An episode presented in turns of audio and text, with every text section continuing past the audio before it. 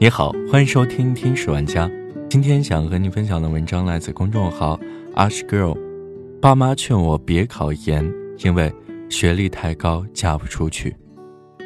最近被骂惨了的综艺《你怎么这么好看》中，第一期的主人公是一位三十四岁的神经信息学博士方静。他高薪、高学历、高度独立，却坦言自己目前遇到最大的问题是父母有意无意的催婚。生活奋斗在城市里的女孩们，一旦回乡，几乎都难免被亲友催婚的命运。没有人关心你做了多厉害的 case，没有人追问你的梦想是什么。你只是一个泯然于众人的大龄女青年，与千千万万的大龄女青年一样，被迫面对同样的拷问：有对象了吗？年龄不小了，不要太挑了。某某家的儿子回来了，你们见见。春节假期后，平时爱说爱笑的女同事们都打了音儿，因为她们过春节时遭遇了逼婚。在北京工作的经济学人记者注意到了这个奇怪的问题，问道：“这些女人经济独立，能讲两种语言，难道只因为没有带男人回家，一切都被消灭了吗？”我们常常看到媒体在讨论女性的崛起，但现实中，你一定听说过下面的句式：学历太高不好嫁人。女孩子还是以家庭为重，女孩子打拼太累了，缺点是太独立了。女孩子还是传统一点比较好。无论你有怎样闪闪发光的身份，亲友们依然只有最传统的期待：成为一个妻子，一个母亲，在合适的年龄完成该做的一切，才是一个女人最好的命运。这条路以外的人生很难获得理解。在国内的婚恋环境和舆论语境下。大龄加女博士更是长辈眼中的最烈组合。北京天坛公园有个著名的相亲角，聚集了一群为儿女婚事操碎了心的父母们。被征婚的多是七五后和八零后的城市中产，在这里，女博士和女强人不敌貌美如花大专或本科，位于相亲鄙视链的底端，仅优先于属羊。媒体曾报道。很多家长甚至不敢透露女儿的博士学历，只能写成研究生，混淆视听。关于催婚这个话题，女博士尤其有发言权。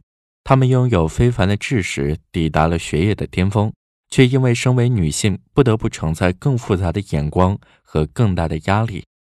按六岁读小学算，如果不是经常跳级的天才，一步不差的把博士读完，至少要二十六岁。而根据此前妇联发布的一份婚恋调查报告，超九成的男性认为女性应该在二十七岁前结婚，其中三成男性认为女性最佳婚龄是二十到二十四岁。记者花了几年时间采访大龄青年，有人口学家，也有经济学家，并出了一本书叫《单身时代》。在采访中，社会学博士钱月告诉他。戴过学位帽的中国女性越来越多，她们的婚姻前景却日益暗淡。这位以婚姻为研究对象的学者并不讳言，自己也曾苦于父母的逼婚。爱情被过分强调，却鲜有人意识到，最重要的问题是如何学会独处。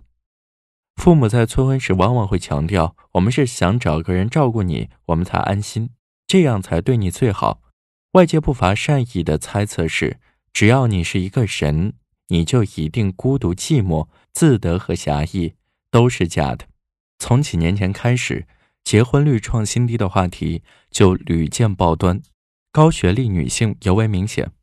一般来说，二十九岁以下的中国女性结婚的比例远高于同龄的中国男性，只有受过大学教育以上的中国女性除外。单身几乎成了主流价值观进步不可避免的一种结果。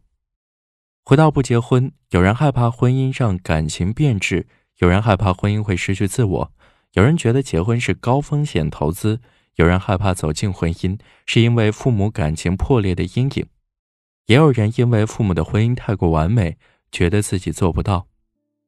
纪录片《谈婚论嫁》里，三十六岁的海归女博士后则说：“是他们都驾驭不了我。”但无论如何就像李诞在奇葩说里谈到的那样一个社会非要让人结婚才是病。比起反复追问你为什么不结婚也许更值得追问的是你为什么要结婚？好了这就是今天的节目感谢你的收听我们下期再见。